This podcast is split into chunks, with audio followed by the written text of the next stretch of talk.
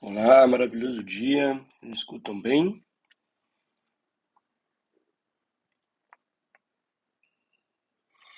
Olá, maravilhoso dia para todo mundo.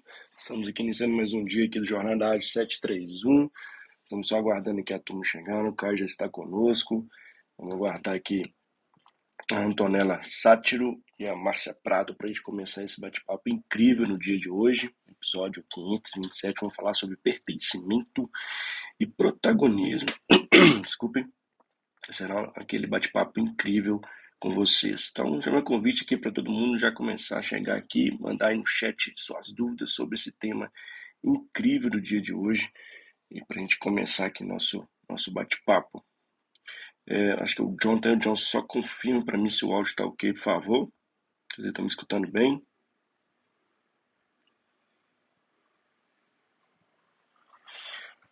Caio, se puder mandar aqui no chat só para saber se o meu áudio está legal. Márcia, deixa eu subir a Márcia aqui já. É, a gente checar aqui só se o meu, se o meu som tá ok. E Márcia, tá me escutando bem? Márcia?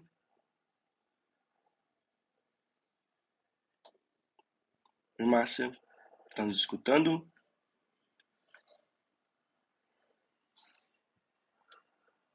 Márcia? Bom dia, GB também está chegando. Pessoal, se puderem confirmar só se o áudio está chegando para vocês.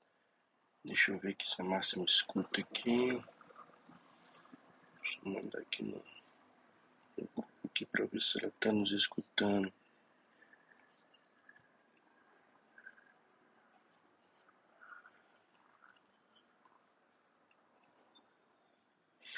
Pessoal, se estão me escutando, se puderem mandar aqui no, no chat, por favor.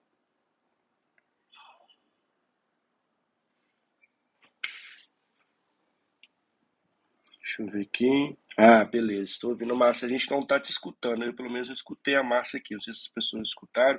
Você está com o no mudo aqui, tá?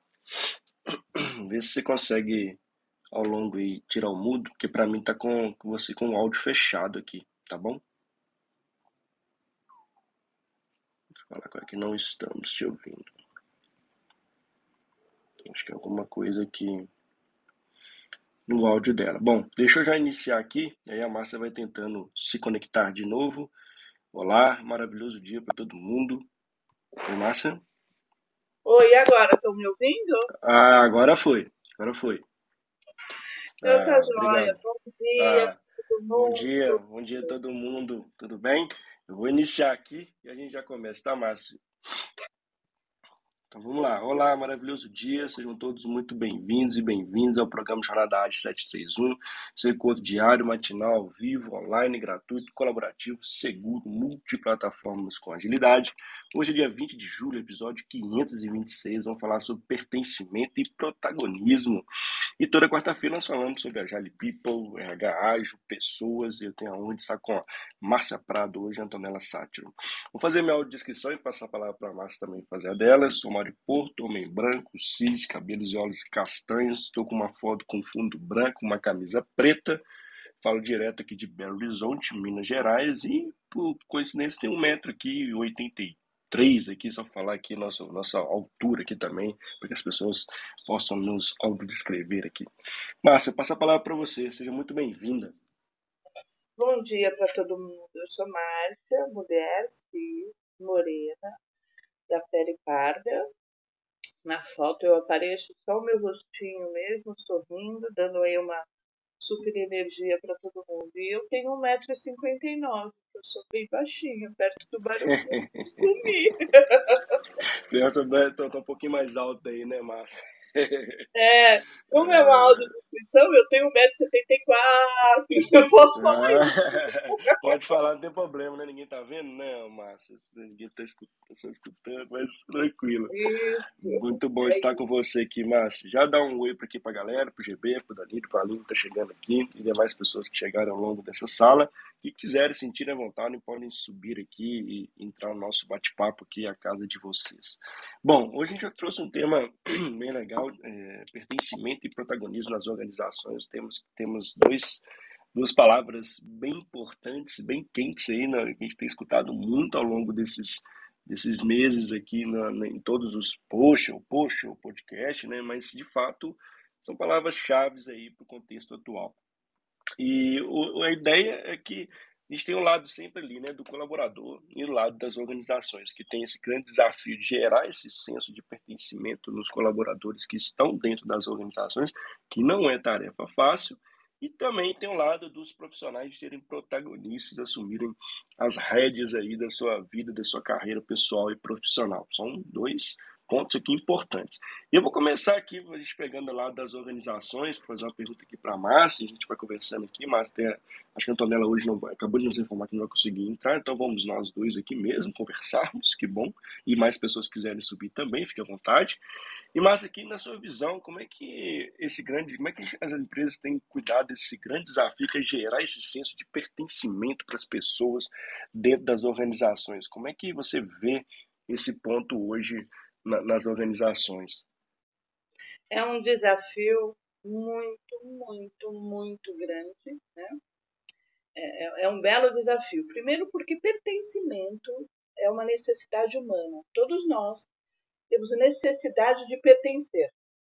Né? Então, se eu trouxer aqui a CMV, uma das necessidades humanas é se sentir pertencente, pertencer a alguma coisa, né? A família, a, a um grupo, né? porque somos seres sociais. Então, é, trazendo isso e levando para dentro das organizações, esse senso de pertencimento precisa ser muito trabalhado, porque senão, acho que todos nós já ouvimos aquela frase, né? Eu não tenho nada a ver com isso, eu apenas trabalho aqui, que é uma brincadeira que as pessoas fazem, é, mas aí já demonstra claramente que ela não, não, não pertence. Ela não se sente pertencente, porque ela não tem voz. Então, isso passa para muitos conceitos que a gente tem em organizações hierárquicas, por exemplo. Quando você está trazendo isso para dentro da autogestão, você tem, ou sociocracia, como preferir, a gente está trazendo o senso de pertencimento. Né? Então, isso ressoa na sua condição humana. Né? E aí a organização, sabedora desse conceito, né?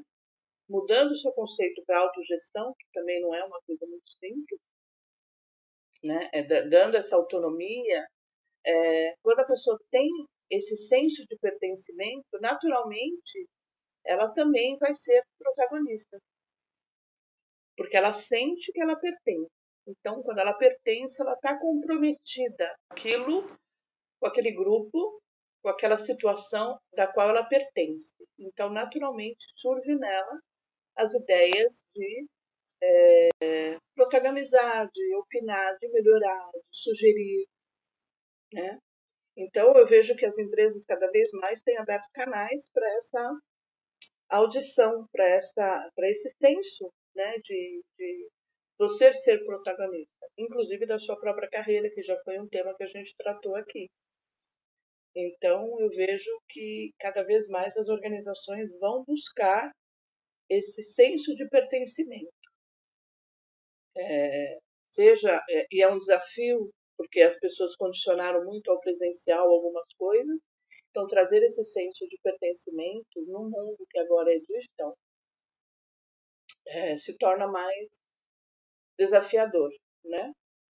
Como é. as lideranças vão cuidar para que as pessoas se sintam pertencentes?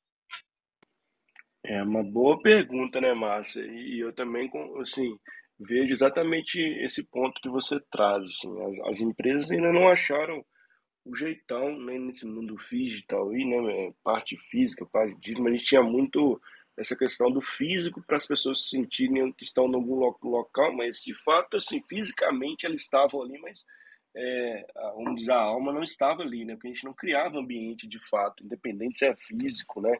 E a gente já pegava muito a isso, ah, as pessoas estão aqui dentro de um projeto, elas estão se sentindo consciência de pertencimento. Nem sempre, né? Nem sempre. A gente pegava de fato aí a estar tá ali fisicamente um grupo de trabalho ali, ali dentro de um projeto. E isso não, não quer dizer nada. E, e, atrelar esse senso de pertencimento, né, esse senso colaborativo, que eu vejo muito que, né, que a agilidade traz, é, provoca é, grupos multidisciplinares, né, grupos que possam se colaborar, colaborar entre si, né, que se que começam ali juntos a atuar para resolver uma dor específica, resolver um problema, são caminhos é, importantes para gerar esse engajamento e gerar esse senso de pertencimento, que no fim do dia todo mundo quer se enxergar naquela entrega. Ninguém é, quer, quer que um pedacinho esteja ali composto. Né? E quando a gente entra numa, numa organização que é muito hierárquica, é muito focada no individual, né? assim, onde as pessoas é, fomentam ali, ah, você tem que ser melhor para você ser um potencial para você ser um melhor profissional e aí você ir para o cargo de liderança ou ir para ganhar uma meritocracia, por exemplo, né? Isso começa a de fato a ser repensado, né? Será que a gente, como a gente está fomentando a, a, os colaboradores dentro da organização para que eles sejam colaborativos, se sintam pertencentes ou que as pessoas não se vejam naquela entrega ali e seja uma entrega individual, né? E perpassa muito do que você trouxe da liderança. É, e aí, quando a gente fala de liderança, né, a gente está falando da alta, média, né, independente qual nível da liderança, porque é, precisam ter essa tomada de consciência para que né, vejam de fato os melhores, que os resultados aconteçam, porque à medida que as pessoas não vão se sentindo no momento de pertencer àquela entrega, né, pertencer àquela organização, àquela cultura, obviamente os resultados também não vão, né, vão caindo, né, a conta não, não fecha, né? Assim, não tem como as pessoas estarem com baixo engajamento e ter ótimos resultados. Pode até ter que isso aconteça, mas a qual preço que isso está acontecendo, né, Márcia?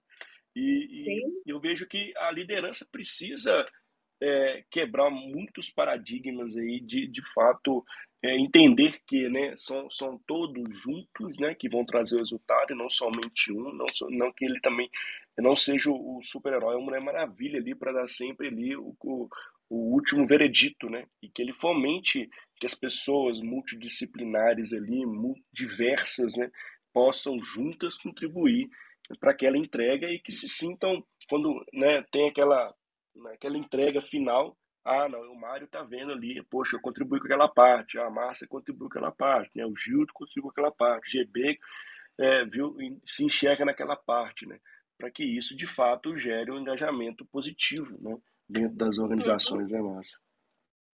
Sim, e olha só que interessante. É um, você falou do paradigma.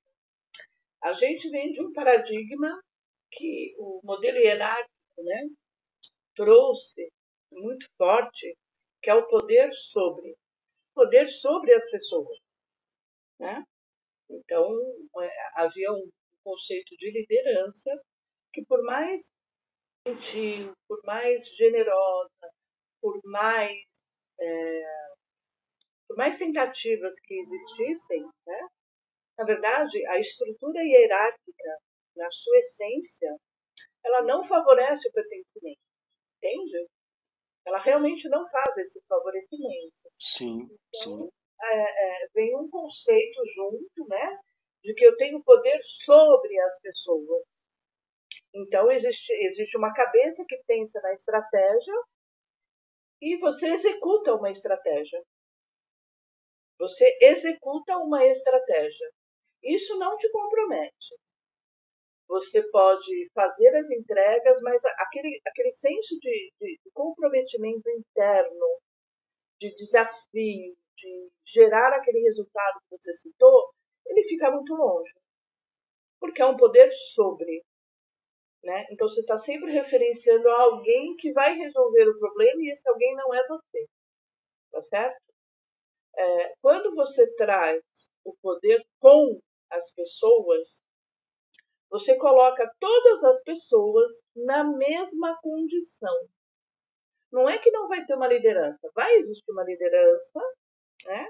Que é facilitadora, é uma liderança anfitriã, é uma liderança que contribui, né?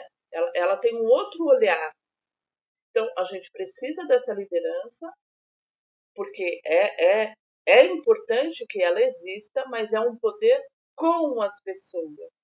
Então, essa liderança, ela une as pessoas, ela consegue dar voz às pessoas é, e tem que estar aberta a ideias que são diferentes, né, daquilo que ela está acostumada como ser humano, como profissional, né? Eu não gosto muito de separar ser humano do profissional, porque no fundo somos todos uma seres humanos em papéis diferentes. Mas, didaticamente, eu vou trazer essa, essa fala dessa forma. Mas, é, então, esse poder com, que aí eu trago a sociocracia aqui, é fundamental pela diversidade de ideias, pelas possibilidades é, de novas ideias surgirem, de novas formas de fazer, né?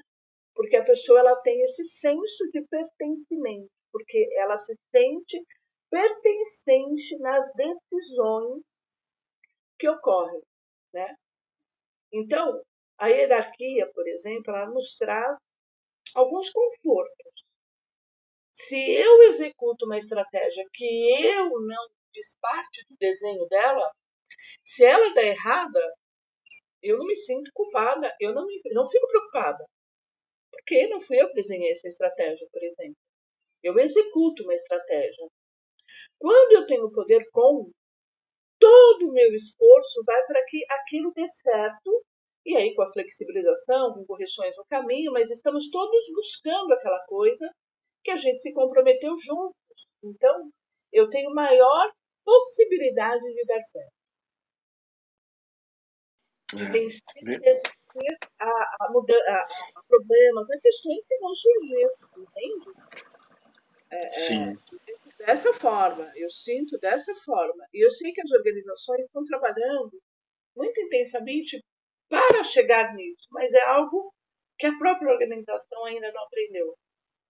Sabe? Ela não, é um processo de aprendizado para todo mundo, porque chega em um determinado momento essa, é, esse, esse conceito hierárquico tão enraizado que nos foi útil no passado, mas que agora já não cabe mais, porque teve uma evolução no pensamento humano, gente. Evolução 4.0, como você quiser chamar, é uma evolução do pensamento. Né? O, o pensamento coletivo está se modificando. E essas características humanas de liberdade, de responsabilidade estão sendo ressignificadas. Né?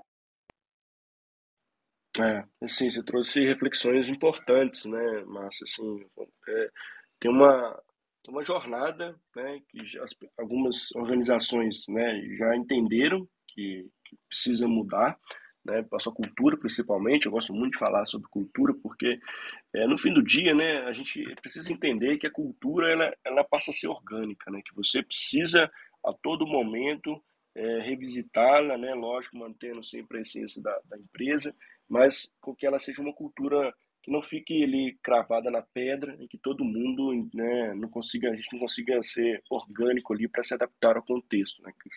Fazendo um caso que todas as organizações precisam se adaptar no contexto atual que a gente está. E, e você trouxe um ponto, né, que é, é, essa tomada né, de consciência e essa provocação para liderança, né, não só liderança, é, é, para todas as pessoas, né, de trazer esse senso é, colaborativo, né, de entender que todos estão juntos né, na mesma jornada, né, de trazer resultados, melhores resultados para a empresa, né, para crescermos juntos. Toda essa, essa, essa essência, né, é, ela perpassa também de uma mudança muito forte na sociedade, né, porque no fim do dia são as, as mesmas pessoas que entram nas empresas. Né, a sociedade é, que foi muitas vezes moldada no, no individual, muitas vezes ali no senso competitivo, né? Que entra para as organizações. E, e, aí, quando a gente fala desse senso colaborativo, ela, ela linka muito com o protagonismo do profissional do agora do futuro, né? que é ele ter esse pensamento colaborativo, ele ter essa atitude, esse pensamento colaborativo. Inclusive, que ele tire essa. essa ele comece a provocar a organização para isso. Né? E, e, e, provocar a gente é, é, no sentido de, poxa, faz, é, é, muito, é muito importante que as pessoas estejam juntas na, mesma uh, no mesmo propósito ali, né, de trazer de, do que de fato faz sentido para elas.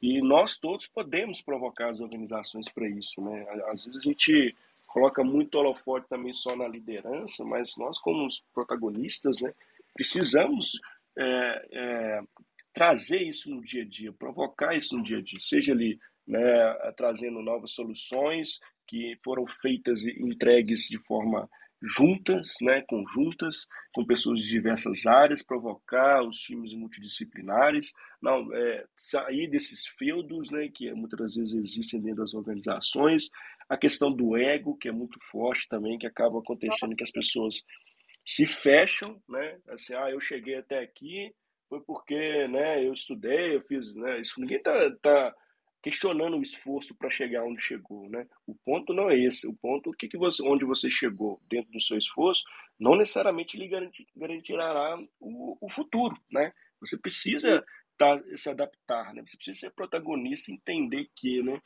O, o contexto mudou, né? E, e, e, isso muitas das vezes, né? É difícil, né? Não é uma tarefa muito simples. É, mas perpassa pela cultura, ter esse, esses símbolos e sistemas através, seja ali, né, é, trazendo o conceito da agilidade, né, de ter times, de criar os squads, os times, enfim, as tribos, isso começa a provocar dentro dos próprios que, poxa, agora não sou eu sozinho, eu preciso me conectar com outra pessoa para que possamos chegar no resultado final.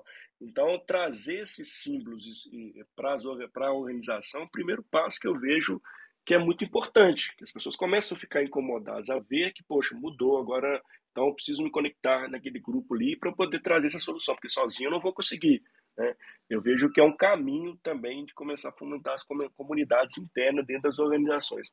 Você vê também que isso é uma forma também, Márcia, da gente começar a provocar isso nas organizações para que elas tragam esse momento colaborativo, esse protagonismo dos seus colaboradores também? Sim, é, é, eu acho que é de cada um de nós, não é só da liderança, você tem razão, né? É, mas ela, a, a liderança acaba se tornando uma barreira se ela não estiver aberta. Então é por isso que a gente cita muito a questão da liderança. Mas, pelo menos assim, no meu estudo do modelo Kanban, que eu tenho avançado muito nesse estudo, gosto muito, é, a gente incentiva o quê? E traz até as estruturas libertadoras, é, atos de liderança. Não é porque você não é o líder oficial que você não possa ter atos de liderança. Ter iniciativas, fazer propostas. Mas, se o modelo hierárquico é muito rígido, né, e se aquele a quem você vai apresentar uma, uma ideia nova, algo diferente, é, não estiver aberto, você vai frustrando né, todo esse movimento. Então, a gente precisa dar espaço, dar voz, criar essas comunidades onde as pessoas possam se expressar, né, é, trazer as suas ideias. E por incrível que pareça, né, é, existe um medo da própria organização de que se ela abrir esse espaço, tudo vai virar uma bagunça. É, então, tem essa preocupação implícita. E não é isso que ocorre. Né? Porque, junto com a autogestão, junto com o protagonismo, vem a responsabilidade. Porque também é uma característica humana ser responsável. Né? É, a gente aqui se desviou desse conceito por um tempo muito longo, então ele está enraizado. Mas veja só, a gente é responsável desculpa, é, naturalmente, é da nossa natureza, assim como ser compassivo é da natureza humana. Então, é, esse olhar humano, a gente precisa redescobrir até o que é ser humano. E a partir desse redescobrimento, e é algo individual que vai para o coletivo, é, a gente consegue, então, é, trazer e fazer valer esses, esses valores entender que a vulnerabilidade não é uma fraqueza. A vulnerabilidade é um esforço, é, é uma força, na verdade. Só que a gente também aprendeu a não ser vulnerável, a não mostrar fraquezas. E tudo isso nos, nos distancia da melhor coisa que somos, que é ser humano. A melhor característica que nós temos é ser humano. Só que até o nosso modelo econômico, sem gerar nenhuma polêmica aqui, mas se você estudar a economia Dunnett, você vai ver uma coisa que particularmente eu não sabia, que o modelo parte de que o homem é egoísta, né? Ele é egocentrado. É, então, gente, não é isso, nós não somos isso. Nós estamos assim, mas a nossa natureza não é essa. Então, você começa a perceber que, que, que essa evolução do pensamento vai nos convidando a rever todos esses conceitos. Isso passa por uma resistência, porque a mudança ela sempre provoca uma certa resistência. Todos nós temos essa resistência natural porque vem o desconhecido, vem o medo, medo de mudar tudo aquilo que você viveu, mas isso vai ganhando uma força tão grande que você vai se adaptando, você vai aprendendo. Nós temos essa característica, nós, somos, nós não somos uma árvore, um carvalho que tem que ficar plantado numa ideia. Mudar é bom, é importante, né? Viver uma nova experiência, saber de uma nova coisa. Então, tem vários conceitos embutidos aqui na minha fala, viu, Mário, pessoal? Estou falando Tô do lifelong learning. Várias, é. várias coisas tempo, porque elas são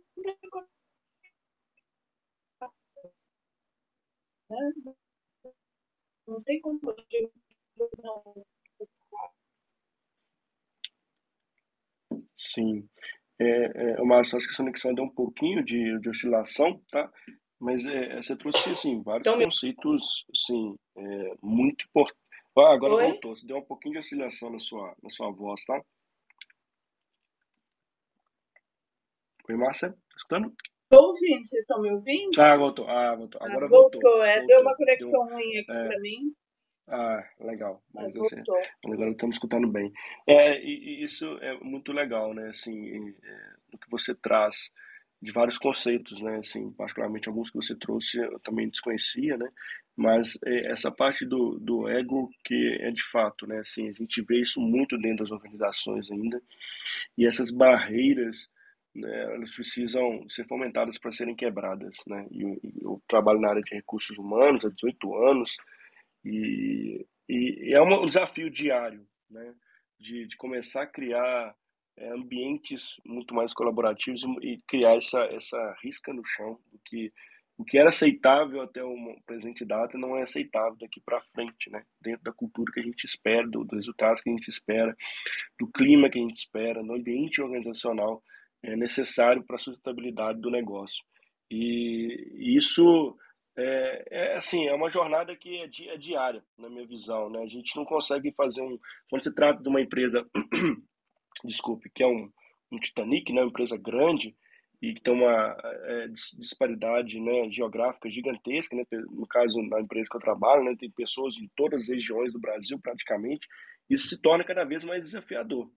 E aí perpassa pela comunicação, né? Quais quais são as, as comunicações que estão sendo feitas, né? Quais são uh, os exemplos que estão sendo dados, né? Como é que está essa essa comunicação para que a gente faça essa mudança dentro da, da empresa? E isso é um desafio diário, não tem fórmula pronta para isso.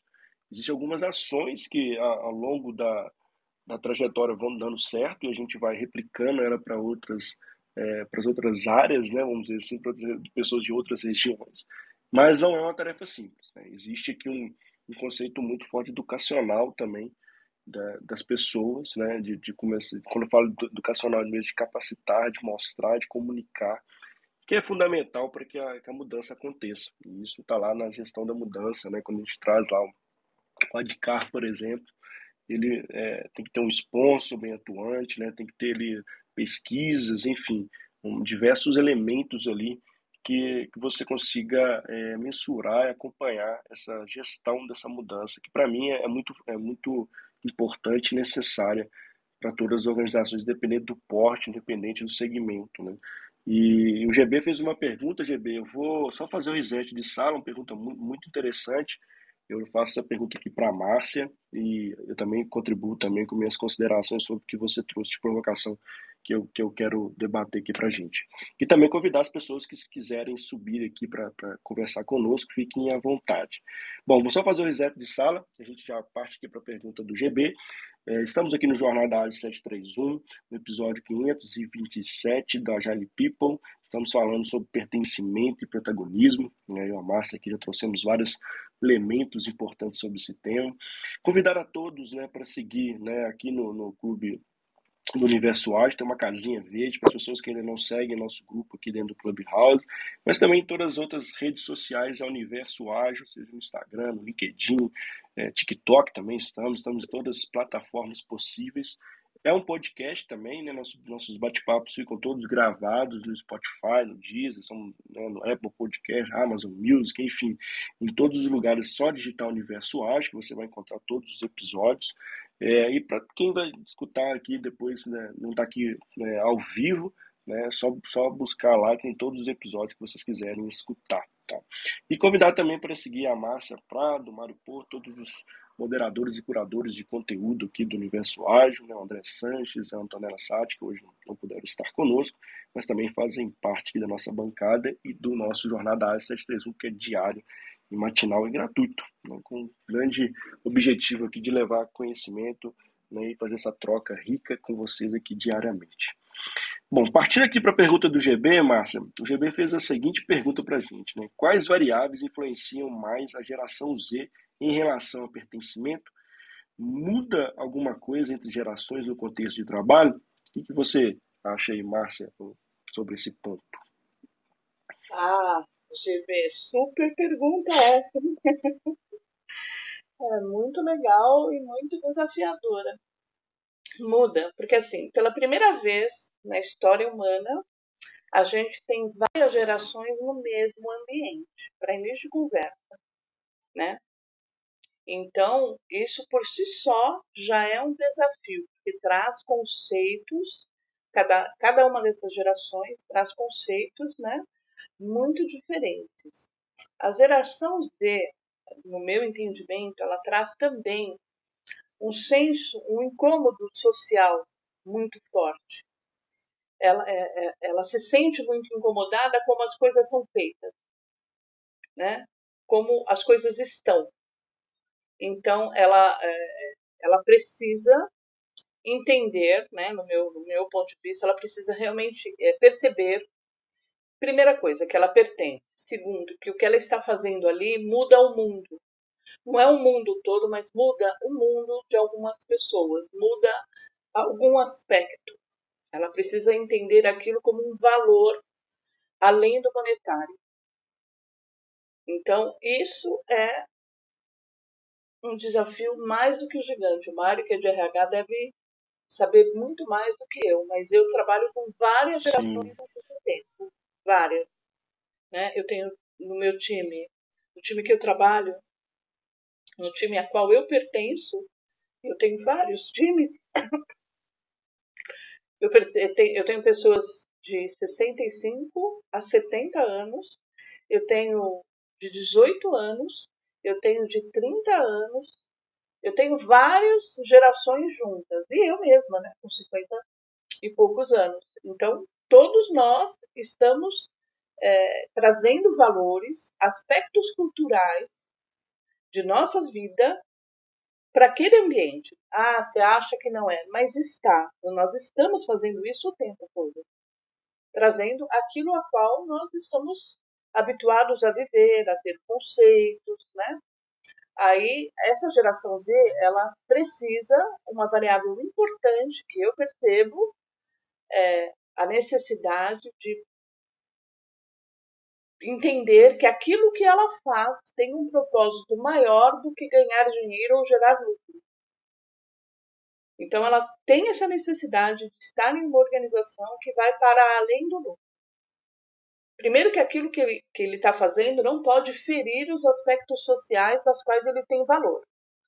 Então, seria muito difícil a geração Z estar tá, tá, tá trabalhando numa indústria de armamento, seria muito difícil. Não que eles não estejam, podem estar, mas é mais complexo para eles trabalharem nesses ambientes, aonde o lucro é acima de tudo.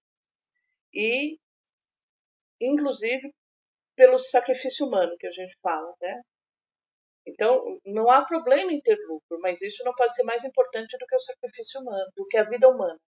Então, ela vai ter essa dificuldade, sim, e vai lutar muito duramente e não vai ficar nesse ambiente, ela vai ficar por um tempo. mas ela não vai conseguir pertencer a esse lugar. É, em, em muitos aspectos. E que, o que, que isso acarreta? O tal turnover nos times. Porque não consegue se sentir bem naquele ambiente, ela não consegue entender que existe um propósito maior envolvido naquilo que ela faz. E, portanto, ela não vai ficar. Né? Então, ela vai ficar por um tempo até ela se sentir, ela sentir que ela não, não pertence àquele mundo, e não é o senso de pertencimento que é o objeto da nossa conversa aqui. É, ela não pertence por questões de valores internos dela. Ela não vai pertencer àquilo, ela não consegue ressoar com aquilo. Como ela não ressoa, ela vai buscar um outro lugar. Entende? Ela, ela, isso vai provocar um turnover muito forte, porque ele precisa de um outro conceito. É, assim como os millennials, que também entendem que o trabalho é, é um meio para se atingir alguma coisa. E se o trabalho não gera esse caminho para ele atingir alguma coisa, ele também não vai ficar. É. Né? Então, e o que, que isso muda? Muda todo o comportamento da sociedade, gente. Sabe? Assim, hoje eu vejo pelos meus filhos que não querem carro, por exemplo. Não quero carro. Para que carro? Eu vou me esforçar, ter tanta coisa, é, pagar isso, pagar aquilo. Para quê? Eu, sei lá, acho que não vale a pena todo esse esforço. Né? E aí você fala, pô, mas caramba, não, não, eu quero trabalhar mais próximo da minha casa, ou eu quero estar no digital trabalhando, é, eu quero ter mais liberdade.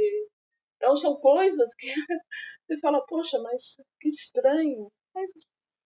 Então, essa geração Z os millennials vem fazendo essa mudança. Tem uma instabilidade, tem um senso de perdido ainda.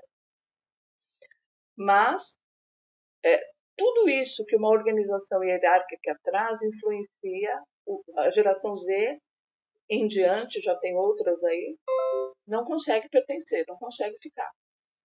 Então a gente precisa realmente dar voz a eles, entender que existem ideias que eles trazem e carregam e que vale a pena você ouvir para ver se aquilo é possível dentro do contexto da organização, né? Porque o Mário falou uma coisa importante, olha, a organização precisa ser sustentável. E não é possível atender a tudo. E aí eu tenho que realmente trazer a comunicação não violenta, porque vai nos ensinar o quê? Que a gente tem que aprender a lidar com o luto da negação, entender que nem tudo vai ser possível. Isso faz parte de viver em sociedade. Não precisa ser um conflito. Precisa só entender que aquele contexto não é possível. Né? Então, é, é, é um tema assim, muito complexo. Não sei se eu te respondi, GB.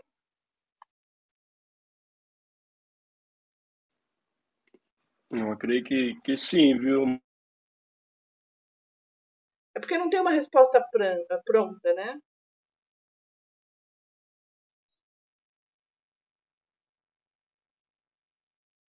Ah, o Tiago está colocando uma coisa aqui, ó. Eu só estranhei você dizer que ela precisa. O Tiago. Oi, Tiago, tudo bem? É, fazer a diferença, mas eu acredito que ela tenha que ver que faz a diferença. Sim, eu acho que talvez eu não tenha expressado adequadamente, entendeu? Ela precisa primeiro perceber que ela faz a diferença. E ela faz a diferença não só para o contexto da organização, mas também no contexto social. É, e essa história do propósito, até estou fazendo um estudo do lado sombrio do propósito, né? As coisas precisam ser verdadeiras, gente. Uma organização que finge ter um propósito, mas que na verdade ela não tem esse propósito como sendo seu guia, ela só colocou isso para atender um conceito da moda, por exemplo.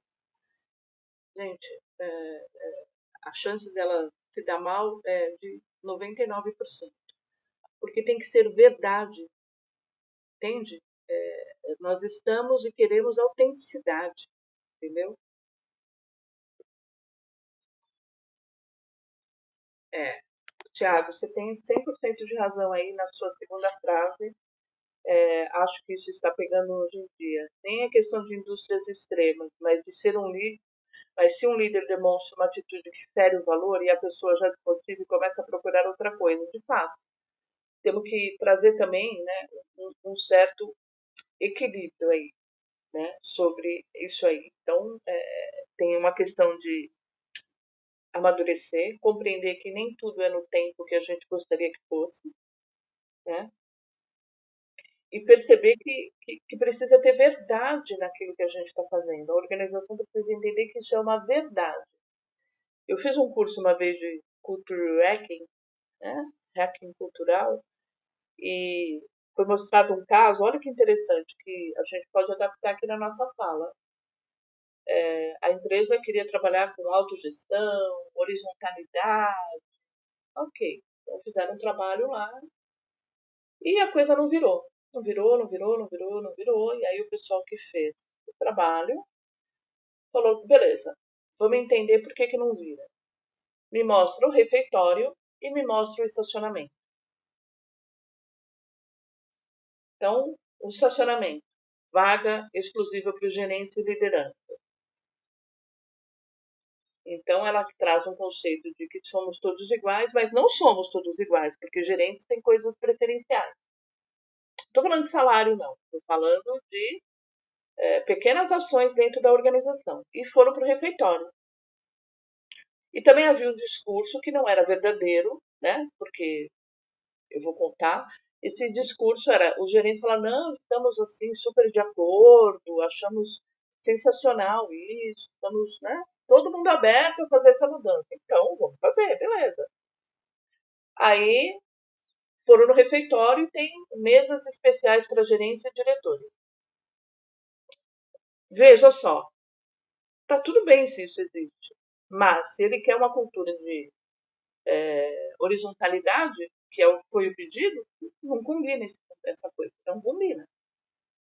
E aí, tá bom, vamos fazer um experimento social aqui na organização, vamos tirar as vagas sem comunicar. Vamos tirar as vagas preferenciais e vamos tirar as mesas preferenciais. E vamos ver o comportamento que emerge. Ah, uma revolução, né? O gerente queria a vaga dele, porque eu sou gerente. Então, ou seja, o discurso não combina com a realidade. Falar é uma coisa, agir é outra. No fundo, ninguém aceitou aquela mudança de horizontalidade, porque no fundo ninguém entendeu. Então, Tiago, super legal isso aí, porque no dia a dia, se a hierarquia ela volta a agir nesse conceito de ego, de eu mando, eu não consigo ouvir, é, eu, eu não tenho espaço interno para ouvir a sua sugestão, tudo isso aí vai ser desmontado. Pode ter certeza, que é o que eu chamo de cultura, porque no fundo a cultura é isso aí, é esse comportamento, né? não é as plaquinhas de missão e valores, não, gente. É o comportamento que as pessoas têm dentro daquele ambiente. Isso forma a cultura. Né? Então, toda a teoria é linda, é maravilhosa, a gente pode ficar aqui falando coisas maravilhosas sobre o quanto maravilhoso, muita coisa, mas no dia a dia é que vai realmente definir e essa, essa diferença que existe entre o comportamento e o discurso, quando ele, ele é perceptível, né, é, ele funciona por um tempo, mas um tempo muito curto. E isso não vai garantir a sustentabilidade daquele modelo que você está aplicando. Né? Então, é, essas pequenas coisas no nosso dia a dia é que vão fazer com que toda essa teoria caia por terra. E aí as pessoas vão dizer, não funciona. Funciona sim. Tem vários exemplos de organizações que fizeram. Como elas conseguiram? Temos que estudar.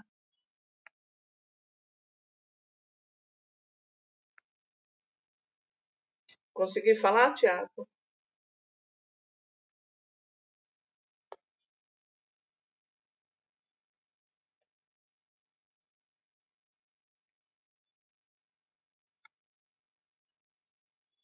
Oi, Thiago, bem-vindo.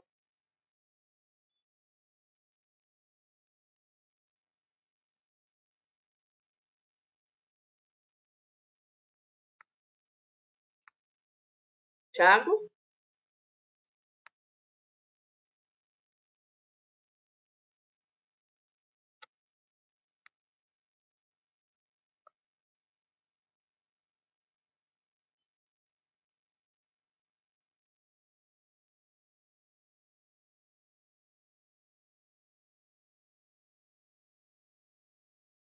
Oi, gente.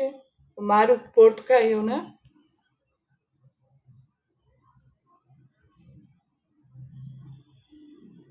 Pessoal?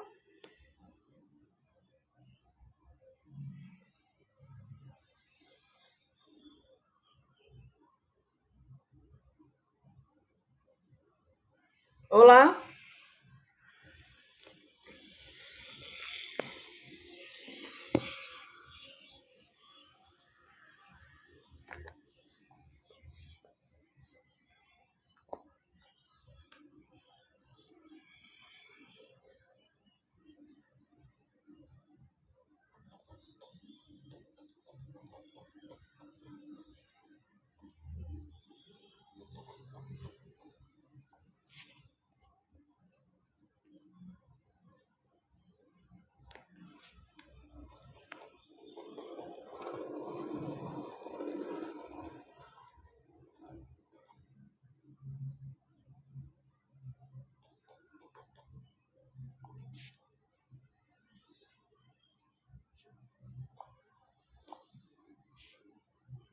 Eita, caiu bastante gente.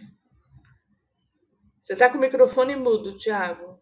Oi, vê se me escuta. Ah, agora, Agora sim. sim.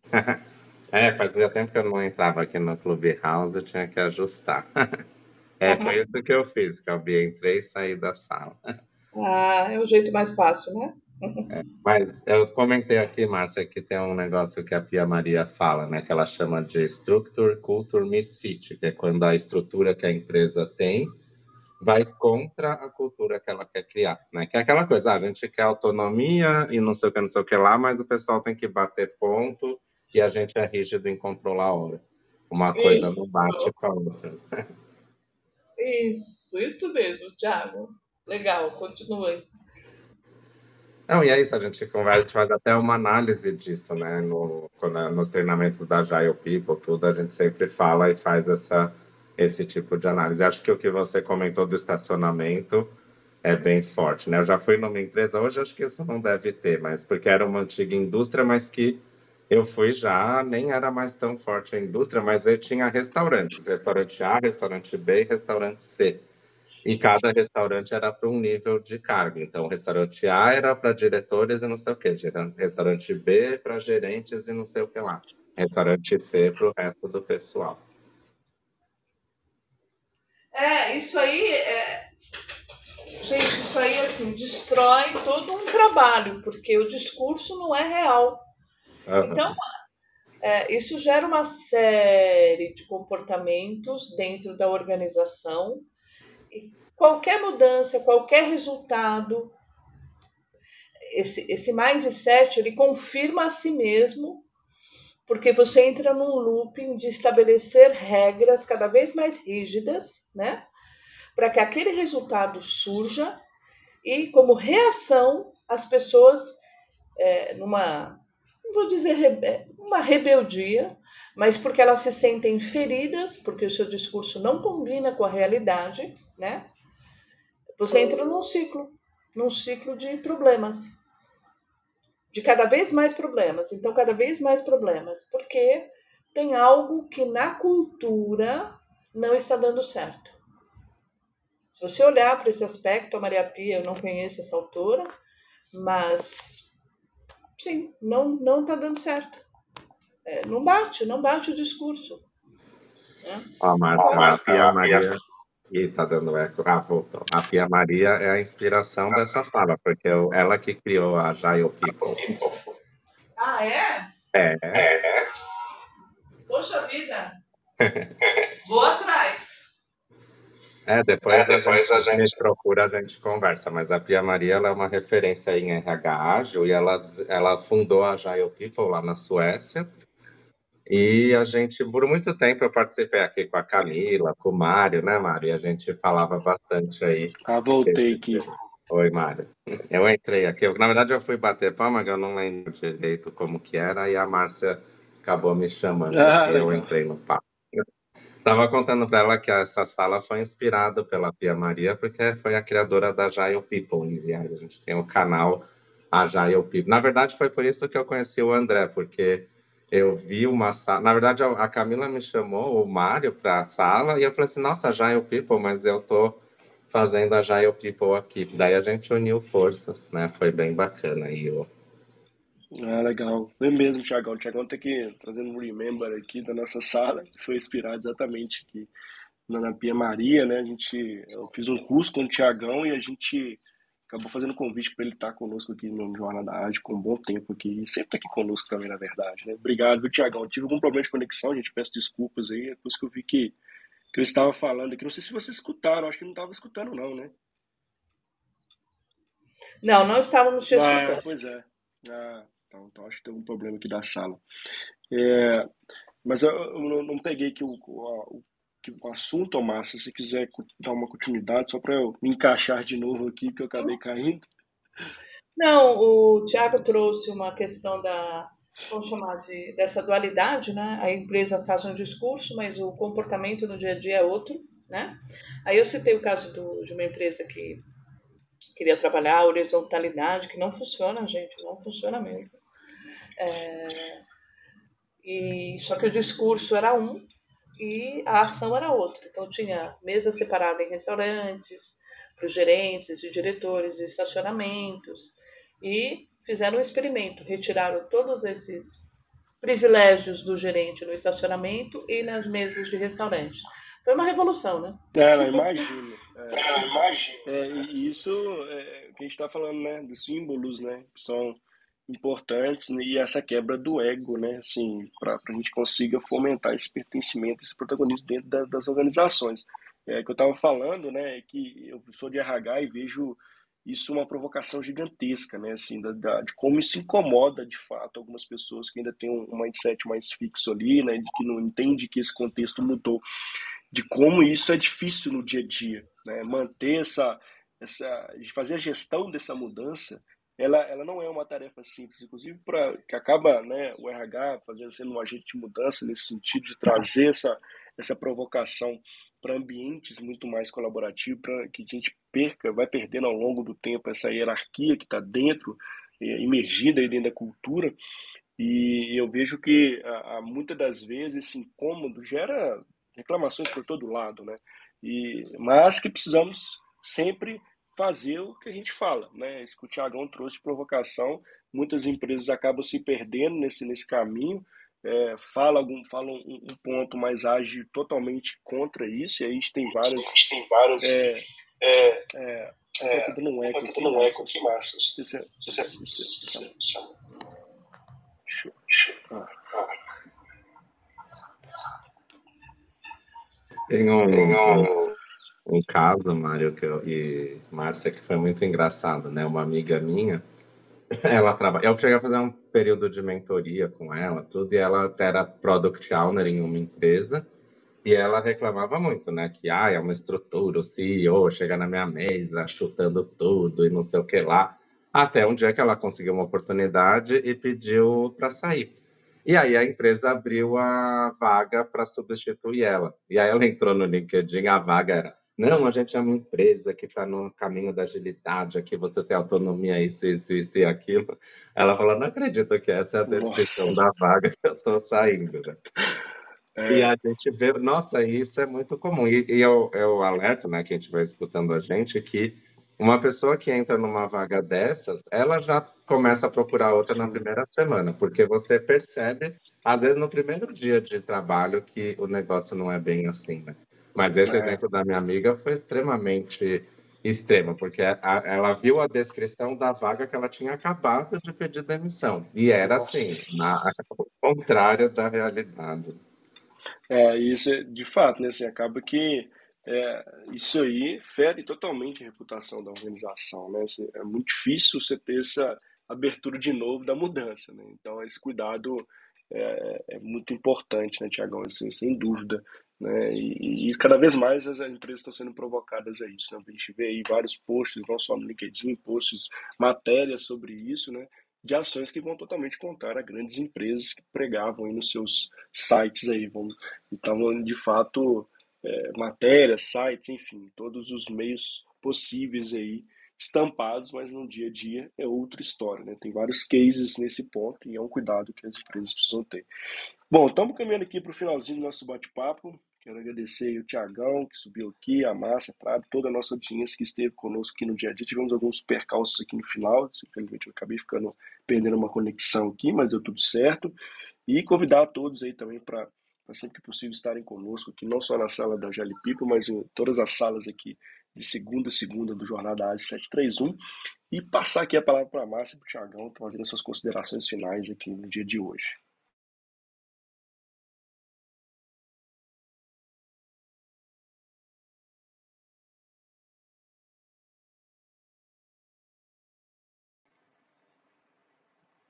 Mas, Tiagão, Tiagão, você me escuta?